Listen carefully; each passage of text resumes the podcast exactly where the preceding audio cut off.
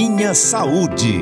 Oferecimento Unimed Teresina. Cuidar de você. Esse é o plano.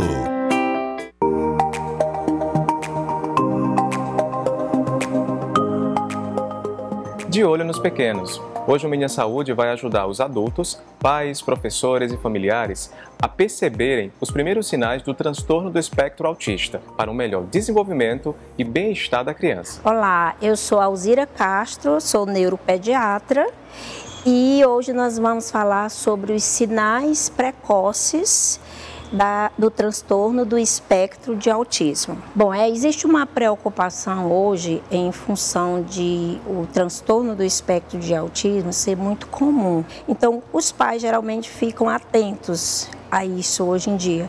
E o que, que é necessário observar e os pais procurarem ajuda de um profissional.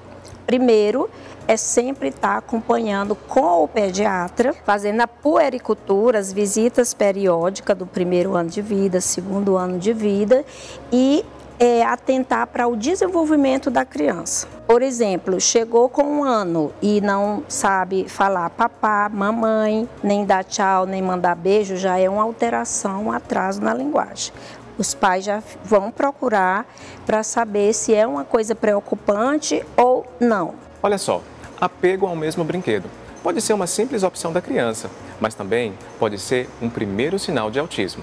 Então, toda vez que você vê a criança que não tem uma, condição de comunicar tanto verbal quanto não verbal, de acordo com a sua idade, ou então ela não tem o interesse de brincar com outras crianças, ou não tem o, a, a satisfação de compartilhar o prazer de um brinquedo, mostrar um brinquedo que ela ganhou, que ela ficou feliz, compartilhar com o pai, com a mãe, ou então você dá um brinquedo para o seu bebê, para sua criança, e ela não sabe dar a função àquele brinquedo, por exemplo, se for uma menina, deu uma boneca, ela vai fazer um gesto de acalantar a boneca, de alimentar a boneca, de pentear o cabelo da boneca. O menino vai pegar o carrinho, vai fazer o rolado, o carrinho, a bola, ele automaticamente já vai chutar a bola, jogar a bola. Então, não dá função ao brinquedo, não olhar diretamente nos olhos, não sustentar o olhar.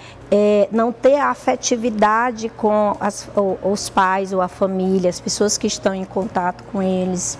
O atraso de linguagem é um ponto fundamental. O comportamento, é, as atitudes da criança, o emocional, a afetividade. Então, uma vez que, que a família, os pais, identificaram esse, esses comportamentos atípicos que faltam naquela idade que as crianças estão passando, é o momento de procurar ajuda dos profissionais e direcionar esses comportamentos ou esses atrasos atípicos a cada especialista. Por exemplo, um atraso de linguagem, levar no fonoaudiólogo. É importante a terapia fonológica. As alterações neurosensoriais, tácteis, não aceitar o toque, não aceitar determinado tipo de roupa, não aceitar tudo que é alimento da fase da idade. É muito comum essa seletividade alimentar. Esqueci de falar isso, mas é muito comum eles não aceitam a textura, o sabor dos alimentos. Eles selecionam um tipo de alimento e só comem aquilo, só quer comer aquilo.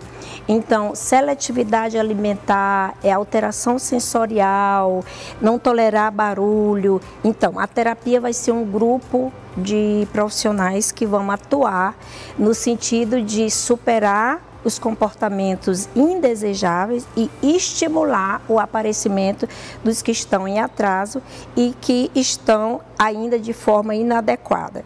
Essa equipe constitui o neuropediatra, o pediatra, o psicólogo, o é, psicopedagogo, que numa fase vai entrar, o terapeuta ocupacional e o fonoaudiólogo. Se você gostou desse assunto e pode ajudar alguém com essa informação, compartilhe esse programa que vai estar disponível nas redes sociais da Unimed Teresina e da TV Cidade Verde. Até o nosso próximo encontro. Tchau!